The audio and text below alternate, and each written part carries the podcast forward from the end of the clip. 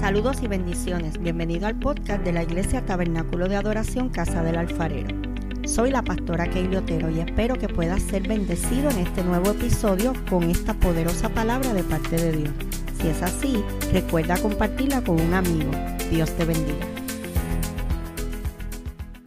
Vamos a estar considerando hoy el libro de Lucas 9, del 1 al 4. Yo voy a ir hablando, ¿verdad? Y en algún momento pues entraremos a la palabra. Pero Jesús había reunido a los doce discípulos. Y los reunió y les dio poder y autoridad para expulsar a todos los demonios, para sanar enfermedades.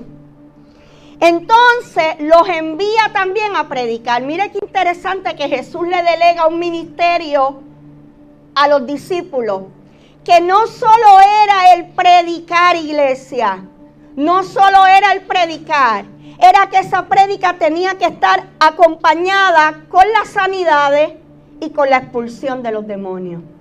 La gente tiene que ser libre. La gente tiene que ser sanada. No solo de la enfermedad física, sino de las enfermedades em-, emocionales, de las enfermedades espirituales entonces Jesús lo envía a predicar el reino de Dios y a sanar a los enfermos. Hoy en día como que nos complicamos mucho a la hora de predicar y queremos leer el libro de aquel escritor y queremos tomar el ejemplo de aquel hombre, de aquella mujer y eso es bueno. Yo he predicado de libros que he leído, pero en este último tiempo, cuando decidí hace meses atrás predicar acerca de Jesús, ¿sabe qué? Sí he comprado libros de Jesús, pero tengo que ir a la Biblia, Pastora Wanda, a conocer a Jesús. Y para mí ha sido una bendición porque estoy estudiando a aquel líder que el que yo sigo. Yo quiero que el día que me pregunten, ¿por qué tú sirves a Jesús? ¿Por qué tú eres cristiana? Yo sepa darle la contestación correcta. Porque antes mi respuesta era, pues, porque soy nacida y criada en el Evangelio, porque era hija de pastor y toda mi vida he estado en la iglesia. Esa era mi respuesta antes y esa era la verdad. Toda mi vida yo he estado en la iglesia. Nunca me he apartado. Pero ¿sabe qué? Ahora después de grande, después de adulta, después de estudiar la palabra, después de leer, después de estar preparando estos mensajes a estas alturas de mi vida, después de 15 años de pastorado, todavía yo estoy conociendo a mi Salvador. Todavía yo estoy conociendo a mi sanador, al que me restaura, al que me liberta. Gloria a Dios. Mire, Jesús le dice a sus discípulos que no lleven nada para el camino. No van a llevar ni bastón, ni bolsa, ni pan, ni dinero, ni dos mudas de ropa. En cualquier casa que entren, quédense allí hasta que salgan del pueblo. Si no los reciben bien, al salir de ese pueblo, sacúdanse el polvo de los pies como un testimonio contra aquellos habitantes. Para Jesús era importante el evangelismo. Para Jesús era importante que la gente lo conociera, pero ¿quién lo iba a dar a conocer si no eran sus íntimos? Si no eran sus seguidores. Iglesia, hay un llamado, hay un llamado a dar a conocer a Jesús en este tiempo. Es importante que la iglesia nos levantemos nuevamente en lo que es el evangelismo, en lo que es el trabajo personal. ¿Sabe por qué le llamaban trabajo personal? Porque era de persona a persona. Entonces dice la palabra que conocerán la verdad y la verdad los hará libres. Y la verdad no es religión. La verdad no es mi idea. La verdad no es lo que yo pienso. La verdad no es mi opinión. La, vida, la, verdad es Cristo. La verdad es Jesús, nacido en un pesebre. El que hizo milagro. El que sanó, restauró, libertó, rompió las cadenas como cantaban las niñas hoy. Y no conforme con eso, fue a la cruz del Calvario, murió, resucitó ascendió al cielo y un día regresa a buscar su iglesia. Gloria a Dios. ¿Y quién es la iglesia de Cristo? ¿Cuál es la iglesia que Él viene a buscar?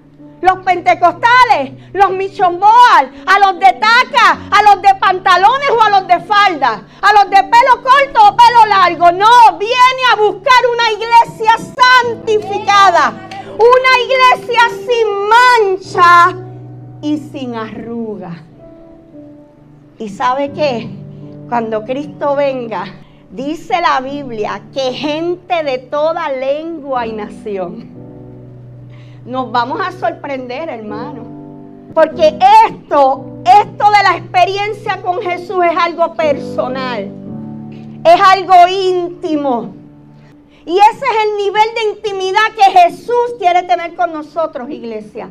Revelarnos sus secretos, revelarnos su bondad, revelarnos su amor, revelarnos sus planes para con nosotros. ¿Sabía que Dios tiene planes contigo? Sí. Y dice la Biblia que son planes de bien y no de mal. Gloria a Dios.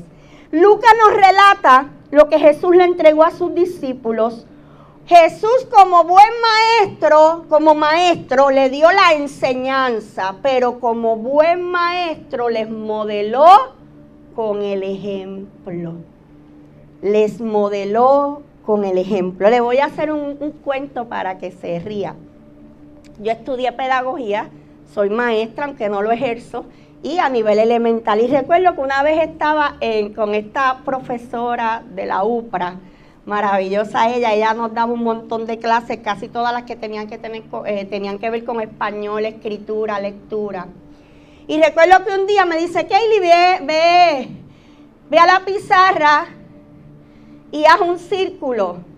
Y yo pues agajé el marcador, fui a la pizarra, Wanda, hizo un círculo y la, profesora me miró y dijo, eso es una porquería. Y yo, en plena universidad, ya en octavo en la pavera uno lo pasa, en primer grado lloramos y nada, y la maestra después nos regala una paleta. Pero en la universidad, haciendo un bachillerato, yo dije, ok, eso es una porquería. Eso no es un círculo. Eso parece un hombre con un cachete más grande que el otro. Y después me dijo, ¿sabes lo que pasa? Que en la mente de un niño, si tú le dices lo que es un círculo, él tiene que ver un círculo. Si tú le quieres enseñar una línea, él tiene que ver una línea. Porque los niños son concretos, no puede haber nada abstracto. Por eso los niños aprenden, mamá, papá, aprenden tocando, aprenden oliendo, aprenden eh, experimentando. Llévalos a la playa. Tienes niños con problemas motores. Olvídate de las terapias, llévalo a la terapia, pero llévalo a la playa, que toque la arena, que entierre sus pies, que juegue con plasticina, llévalo al bache, que se enfangue, que coja lodo hasta dentro de las orejas, que disfrute, que nade. Eso es la experiencia. Entonces a veces queremos predicarle a la gente un Jesús, mira ahí en la pizarra, te hago un dibujito de Jesús. Pero cuando la gente lo mira, en nada se parece a Jesús. Porque para colmo dibujamos un Jesús a mi manera. Ay, ay, ay, ay. Dibujo el Jesús que yo creo. Como yo creo que es Jesús como yo creo que Jesús te miraría, como yo creo que Jesús hablaría, como yo creo que Jesús pensaría, ¿quién soy yo para discernir la mente de Jesús y sus pensamientos? Por eso hay que pedirle al Espíritu Santo que nos revele a Cristo, que nos revele quién es Jesús, para nosotros poderlo revelar a otro. Cuando comencé leyendo dice que Jesús reúne a sus doce en este caso, en esta historia que voy a traer en esta mañana, ya Jesús le había hablado a las multitudes, ya le había hablado a los simpatizantes, ya le había hablado a los seguidores, ya le había hablado a los cercanos. Mira cómo yo voy de lo, del macro al micro. Yo voy de lo mucho a lo poquito. Mira, Multitudes, mire gente, cada vez que Jesús salía, la multitud lo seguía. En una ocasión hizo un milagro y dice, alguien me tocó Jesús, todo el mundo te ha tocado si la multitud te aprieta. Pero no todos en la multitud tuvieron un encuentro con Jesús.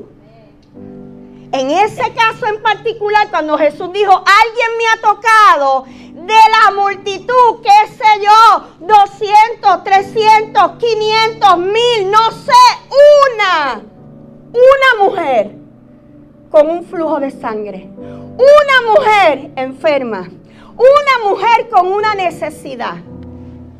Dijo, yo, yo estoy en la multitud, Lisa, pero yo no soy de la multitud. O sea, yo estoy en el montón, pero yo no soy del montón.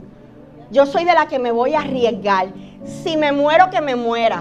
Si me matan, que me matan. Si me apedrean, que me apedreen. ¿Sabe por qué la podían matar? Porque estaba con una enfermedad que era inmunda en aquel tiempo y aquella mujer no debía estar en aquel lugar.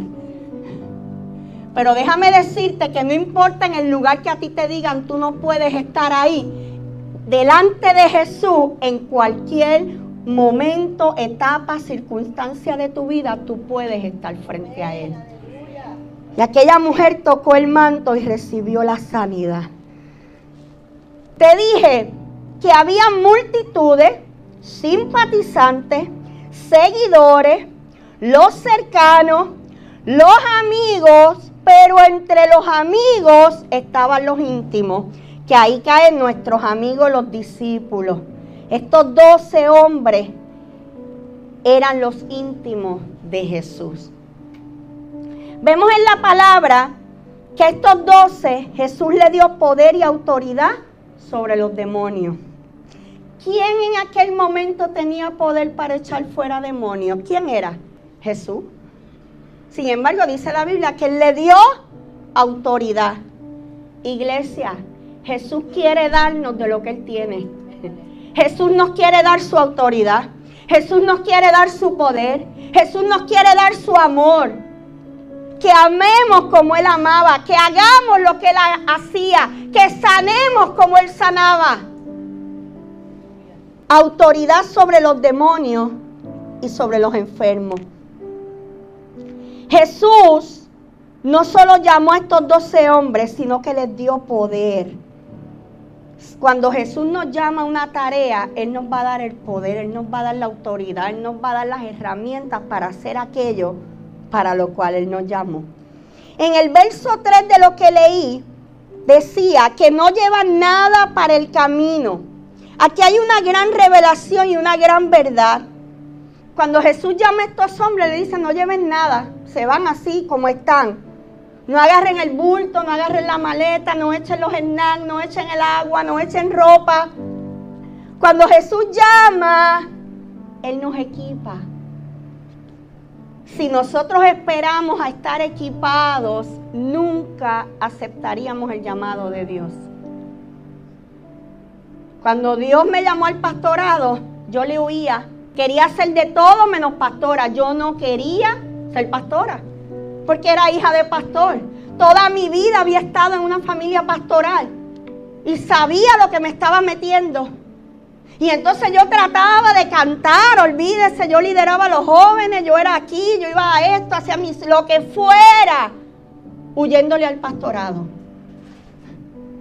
Pero Dios me dijo, no. Un día estoy en la iglesia donde me congregaba, de la cual salía a pastorear. Yo era la pastora, el, pastor me nombra pastora de jóvenes. Y yo digo, ah, pues ya está, aquí está el pastorado. Y recuerdo que hago ese primer culto de ese año. Invito a este evangelista que no la conocía personalmente, ahora sí, pero en aquel tiempo no, la invité por referencia.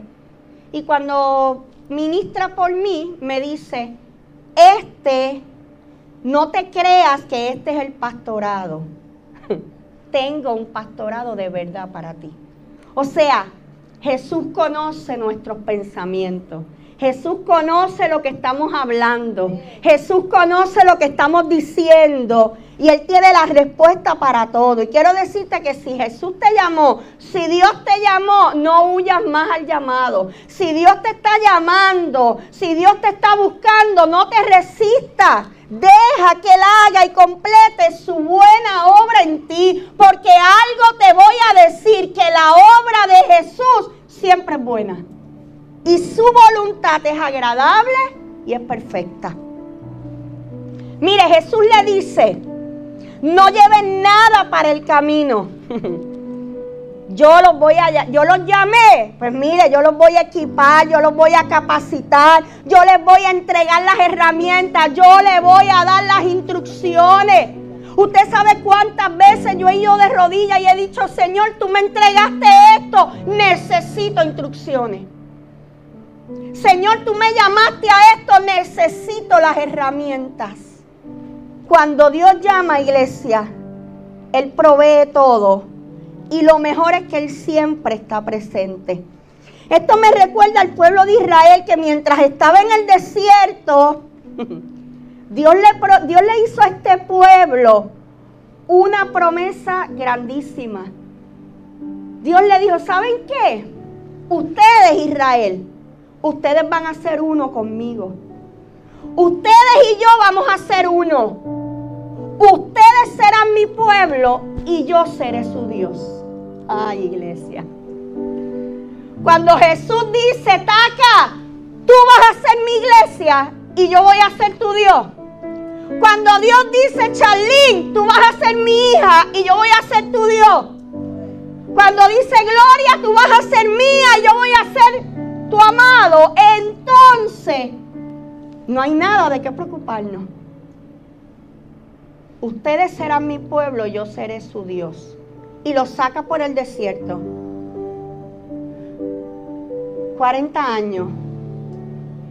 40 años, pero no pasaron hambre. 40 años, pero no murieron de sed. 40 años, pero el sol no los quemó. Porque de día había una columna de nube. 40 años, pero la, la, noche no los exterminó. Porque el desierto tiene algo interesante. De día el calor es intenso, intenso, intenso, que me muero de calor. Pero por la noche hace un frío tan intenso también que me puedo morir de frío. Así que Dios de día una columna de nube para que el sol no te dañe, para que el calor no te castigue. Pero de noche la columna de fuego te va a calentar. No solo te va a calentar, la columna era lo que los guiaba. De día, mira hermano, era un, era un pueblo enorme. Ellos miraban para donde iba la nube, para allá vamos.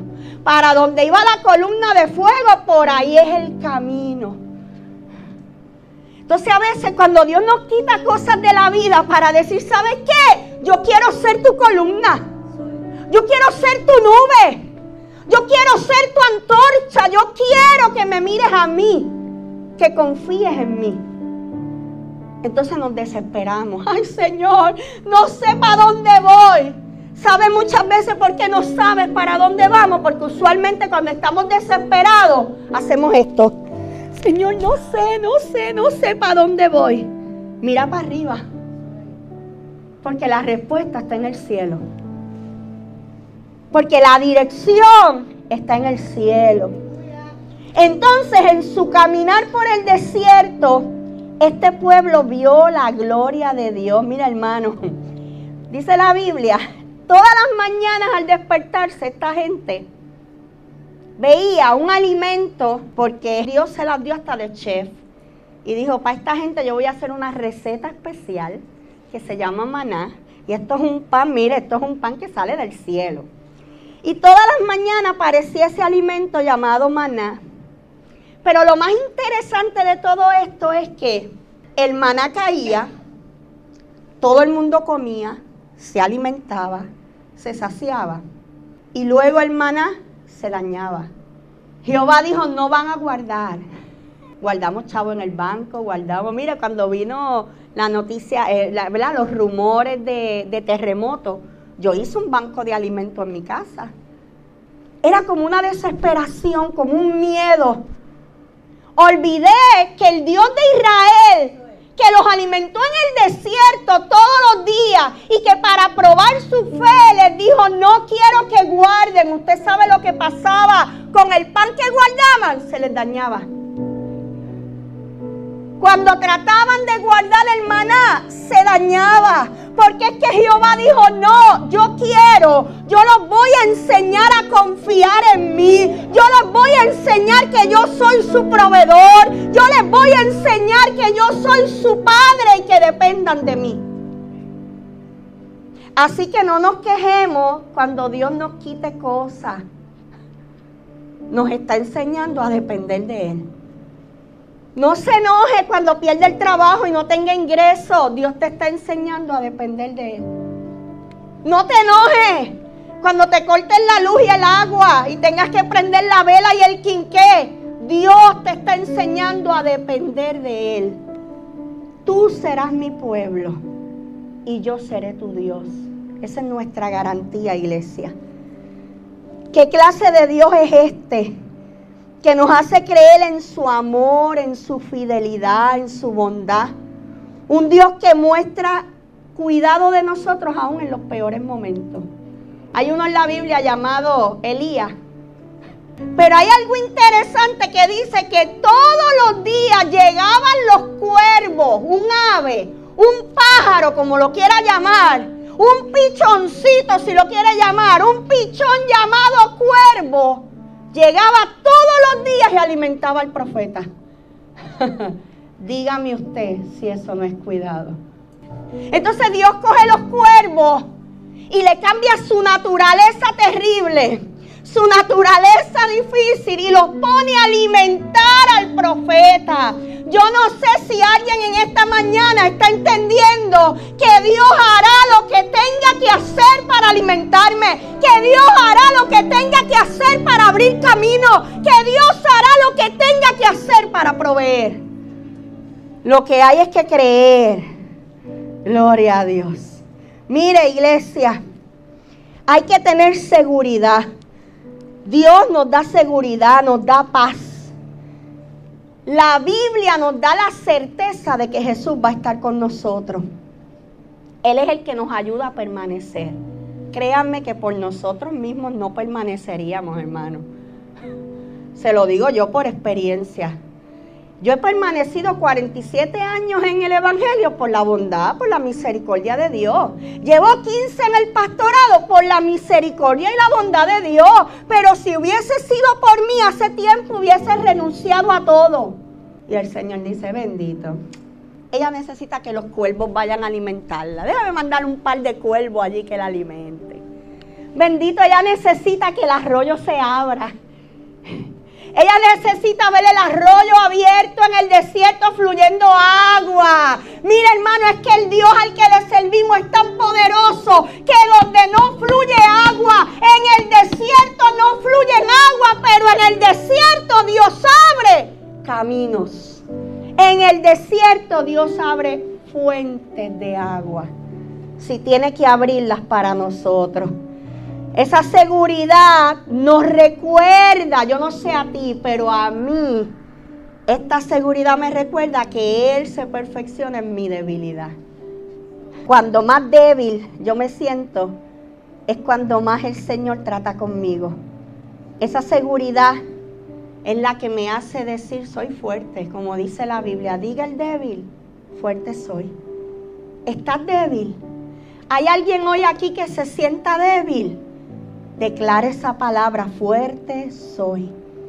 Mira hermano, Herodes el tetrarca se enteró de todo lo que estaba sucediendo con Jesús. Recuerden que como en las películas estas de Marvel está el superhéroe y está el archienemigo, ¿verdad? Pues entonces, Herodes es como el archienemigo de nuestro superhéroe Jesús, uno de los tantos que tuvo. Entonces Herodes se entera. Herodes era rey, él era el más que mandaba allí. Así que cuando el tipo dijo, espérate, como que hay un bullicio ahí, como que hay un rey por ahí tratando de levantarse, hay como que un nuevo gobierno tratando, hay unos partidos por ahí uniéndose, ¿verdad? Hay unas conversaciones por ahí en el ambiente. Y entonces Herodes se enteró de todo lo que estaba sucediendo con Jesús que la gente lo seguía, que la gente lo buscaba, que la gente quería tocarlo, que la gente quería consultarle, que la gente lo veía como un hombre de bien. Estaba perplejo porque algunos decían que Jesús era Juan el Bautista que había resucitado. Otros decían que, que se les había aparecido Elías. Y otros decían que alguno de los profetas del Antiguo Testamento estaba allí. Estaban diciendo de Jesús, este, este es. Este es Elías que resucitó, este es el profeta. Pero Herodes dijo, esto está en Lucas 9, estoy leyendo Lucas 9 del 1 al 6. Herodes dijo, a, a Juan mandé que le cortaran la cabeza. ¿Qué Juan? El Bautista. ¿Qué hacía Juan? Abrirle el camino a Jesús. Juan fue el que empezó a hablar. Juan fue el que empezó a predicar. Entonces Herodes le mandó a cortar la cabeza. ¿Quién es entonces este de quien oigo tales cosas? Y dice la Biblia que procuraba verlo para matarlo. Ahora, en el verso 10 de ahí mismo, de ese capítulo 9 de Lucas, habiendo reunido a los doce, esa era la perspectiva de Herodes. Mientras Herodes estaba planificando cómo matarlo, Jesús no se escondió en la cueva. Jesús no se fue a llorar. No, no, no, mire, Jesús siguió haciendo lo que tenía que hacer. Muchas veces tenemos que seguir haciendo lo que Dios nos llamó a hacer aunque lo que escuchemos sea contrario, aunque lo que los ojos vean sea lo contrario, aunque el escenario esté difícil, hay que enfocarnos, iglesia. Esta pastora ha tenido que enfocarse, no, enfócate en lo que Dios te llamó, enfócate en lo que Dios dijo, porque la palabra que Dios dijo ya está dicha y tendrá cumplimiento en su tiempo. Pero entonces Jesús reúne a los doce y mire lo que le da. Le da poder y autoridad para expulsar a todos los demonios y para sanar a los enfermos. O sea, me quieren matar a mí. Me quieren matar porque yo ando sanando, ando libertando, ando bendiciendo a la gente. Pues para ahora le voy a dar poder a estos doce. Y ahora no es uno, ahora somos trece. Ahora no es uno revolucionando el mundo, ahora somos trece. Ahora no es uno yendo a las aldeas, ahora somos trece. Ahora no es un milagro en un minuto, ahora son trece milagros en un minuto. Por eso, iglesia, cuando la cosa se pone fuerte para la iglesia de Cristo, de Cristo, Dios empieza a comisionar gente. Y ustedes han sido comisionados. Ah, ¿Está difícil la cosa? ¿Hay persecución? Ah, pues dale. A ustedes son. Ustedes son los que me van a ayudar a representar el reino mío aquí en la tierra. Eso es lo que le diría Jesús a la iglesia en este tiempo. Iglesia, levántate. Yo me imagino a Jesús mirándonos desde el cielo, mirándome a mí y diciendo, pastora, ya, sacude, levántate. Porque es que ya yo te di autoridad. Iglesia, ya Dios nos entregó su autoridad. Entonces, luego que les da la, autoridad, los reúne, le da poder y autoridad, los envía a predicar el reino de Dios y a sanar los enfermos. Le dijo, no lleven nada para el camino, ni bastón, ni bolsa, ni pan, ni dinero, ni dos mudas de ropa. ¿Sabe lo que Jesús hacía? Probando su fe probando la confianza que tenían los discípulos en él y enseñándole su fidelidad. Eso es como al misionero que Dios le dice, vete, vete a Haití, pero no lleves nada. Vete con la ropa que tienes puesta. Y tú dices, ¿en serio, Señor? ¿Y con qué me voy a vestir allá? Bueno, yo te voy a vestir. Y créanme que muchas veces, iglesia, el ministerio es, mire, mirando al invisible. Ahora mismo nosotros tenemos una construcción en esta iglesia, tenemos una maqueta por ahí, y es cuando más situaciones hemos tenido a nivel económico. Pero la maqueta sigue estando ahí, porque los planes de Dios van por encima de lo que nuestros ojos puedan ver. Amén. Gloria a Dios. Así que partieron y fueron por todas partes. Luego que Jesús le entrega la autoridad, ellos se van por todas las partes de pueblo en pueblo, de pueblo, en pueblo predicando el Evangelio y sanando a la gente. Dos cosas. Predicando qué? El Evangelio y sanando a la gente. Lo que pasa con los enviados muchas veces hoy en día es que ya no predican el Evangelio, sino predico mi idea, si no predico del libro que leí o del libro que escribí. y ya no hay como antes sanidades. Y no es que no hay poder en la iglesia, porque el poder viene del Señor. Es que hace falta gente que se meta en la intimidad con Dios para que Dios le entregue el poder. Imagínense una iglesia, imagínense cada uno de nosotros investidos de ese poder. Imagínense a cada uno de nosotros llenos de esa autoridad. Imagínense a cada uno de nosotros sanando, libertando, predicando las buenas nuevas de Cristo.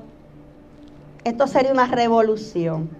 Mire, Jesús tenía muchos simpatizantes, ¿verdad? Los simpatizantes son la gente que te ven y ay, oye, esa iglesia se ve cool en las redes, qué bonita.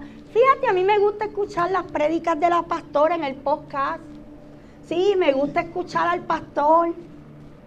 Esos son los simpatizantes. De esos hay muchos y Jesús tenía muchos simpatizantes. ¿Sabe que hay gente que escucha los mensajes de las iglesias para corregir, para criticar? Mira para allá, mira lo que están diciendo, mira eso, mira, para burlarse, no importa.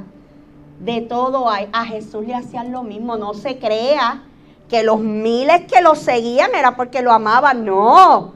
Es que ahí estaban los fariseos, los fariseos lo seguían. Mire, para hacerle la vida imposible. Los que lo querían matar lo seguían. ¿Sabe para qué? Déjame ver en qué lo cojo, en qué lo puedo acusar, porque a este lo vamos a matar. Esa es la realidad, iglesia. Pero no por eso nos vamos a detener.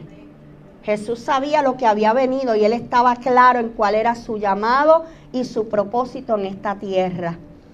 Él tenía una cantidad grande de seguidores. Pero entre los seguidores habían los más cercanos.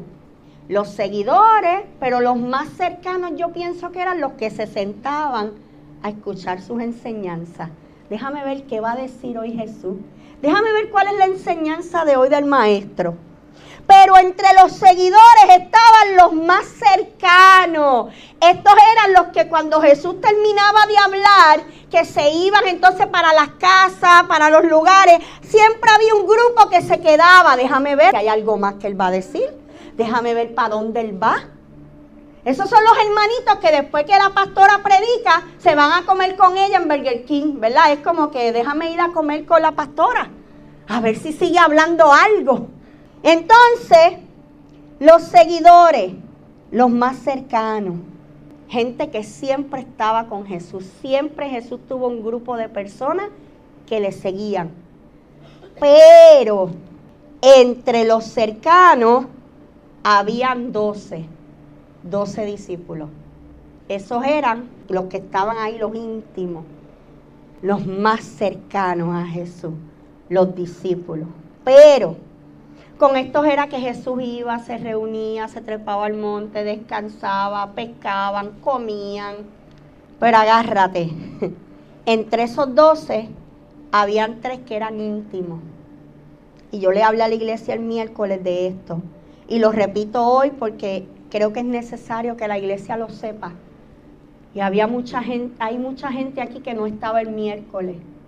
Aún en el grupo de los doce discípulos, Jesús supo sacar aparte a tres. Y mira lo que dice el capítulo de Lucas 9:36 que hizo Jesús con estos tres íntimos. Jesús llevó a Pedro, a Juan y a Santiago, llamado también Jacobo. Ahí están los tres íntimos. Los llevó a la cima de un monte alto para orar. Mientras Jesús oraba, descendió sobre él la gloria de Dios. Déjame decirte una cosa. Mientras Jesús caminaba por las aldeas haciendo milagros, no se veía literal la gloria de Dios descendiendo. Ya Él venía con la gloria porque había estado orando. Jesús oraba, la gloria descendía, Él, mire, era lleno y entonces salía y los que lo seguían veían a Jesús operando en los dones, sanando, libertando, hablando con sabiduría pero nunca habían visto la gloria descender sobre él, porque eso lo hacía Jesús en intimidad. Por eso hemos aprendido que los íntimos son los que se van a su cuarto, a una esquinita en la sala, en la casa, y buscan, y oran, y ayunan. Y los íntimos reciben la gloria de Dios. Cuando llegan a la iglesia, usted dice a Dios, pero ¿qué le pasó a la hermana? Como esa mujer oró hoy, lo que Dios le reveló a esa hermana hoy. Ah, porque estaba en intimidad. Esto está disponible para los íntimos, iglesia. Una vez leímos un libro aquí y lo estudiamos que se llamaba Dios no tiene favorito, Dios tiene íntimo. Así que esto es fácil. Queremos ser íntimos. Entremos en la intimidad. El llamado está y la invitación está. Allí estaba Pedro, Juan y Santiago, estos tres íntimos de Jesús. Y mire lo que pasó.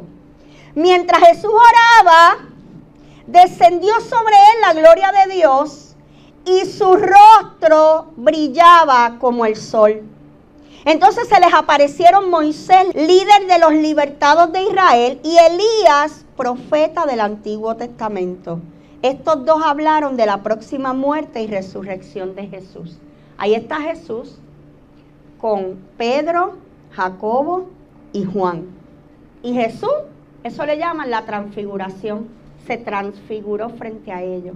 Yo le estoy diciendo a usted, iglesia, que de todos los que seguían a Jesús, de todos los seguidores, de todos los participantes de sus reuniones, de todos los amigos, de todos los discípulos, tres, tres vieron a Jesús transfigurado. ¿Y por qué Jesús estaba transfigurando?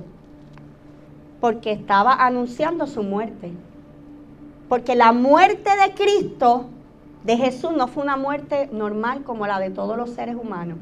Los seres humanos morimos, nos llevan a enterrar y ahí queda nuestro cuerpecito. El alma va al lugar donde nosotros decidimos que vaya. Salvación o condenación, eso lo decidimos nosotros, ahí va el alma. El espíritu vuelve al Padre, quien lo dio. Porque en el huerto nos dio ese soplo y al morir lo entregamos. Y este cuerpo va a la sepultura y ahí mire, del polvo salimos y al polvo volvemos. Sin embargo, estos tres íntimos vieron a Jesús transformarse, tener el cuerpo glorificado que iba a tener después de la resurrección. ¿Saben que después de la resurrección Jesús también se apareció? Lo saben, ¿verdad? Y dice que, que cuando lo veían, ¿qué es esto? Un fantasma. Porque dicen que su rostro resplandecía como el sol. De hecho, Juan, el discípulo amado en la isla de Patmos, tiene una visión donde dice, yo vi yo vi su rostro encendido. Yo vi esos ojos como llama de fuego. Yo vi sus zapatos de oro. Yo vi sus vestiduras blancas que resplandecían. Tenía un cinto de oro en su pecho y llevaba grabado, llevaba tatuado un nombre que decía Rey de Reyes, Señor de Señores, Rey verdadero. Ay, ay, ay, ay, ay, ay. El íntimo. El único que quedó vivo, Juan. A Juan lo dieron por muerto, lo tiraron allí. Pero no estaba muerto. Estos tres hombres vieron la transfiguración de Jesús. Vieron a Jesús revelado en su gloria. Vieron a Jesús y también escucharon la voz de Dios. Cuando dijo, este es mi Hijo amado en quien yo tengo complacencia. No solo vieron a Jesús transfigurado a lo que sería su gloria postrera, sino que escucharon al Padre, escucharon la voz de Dios. En el Antiguo Testamento los que escuchaban la voz de Dios eran los profetas nada más. Pedro, Jacobo y Juan no eran profetas, eran discípulos. Así que era un privilegio para ellos. Fue una excepción que Dios hizo para que ellos escucharan la voz de Dios. Desde la resurrección de Jesús, su ascensión al cielo y su promesa de venir a buscarnos, Jesús murió, ascendió al cielo, pero nos dejó una promesa de venirnos a buscar. Mientras eso ocurre, Iglesia, siempre Jesús ha estado revelándose. ¿O usted cree que usted se convirtió porque un día amaneció santo y dijo, ay, hoy, hoy yo tengo ganas de morir al viejo hombre, Lisa? Hoy yo tengo ganas de matar a la Kaylee pecadora y santificarme. No, hermano. Estamos aquí porque el Espíritu Santo nos reveló a Cristo. Porque Cristo nos fue revelado. Porque Jesús se reveló a nuestras vidas. Por eso estamos aquí. Él nos revela su amor, nos revela su gloria, nos revela su poder, su gracia, su bondad, su misericordia. Pero lo más importante, Él nos revela su propósito en nuestras vidas para cumplir nuestro llamado y nuestro propósito. Bendiciones. Si este episodio ha sido de bendición para ti, compártelo para que otros puedan ser edificados. Te invito a que nos busquen en Facebook como Tabernáculo de Adoración Casa del Alfarero y te suscribas a nuestros podcasts en las diferentes plataformas. Y así no te perderás ninguno de nuestros episodios. Dios te bendiga.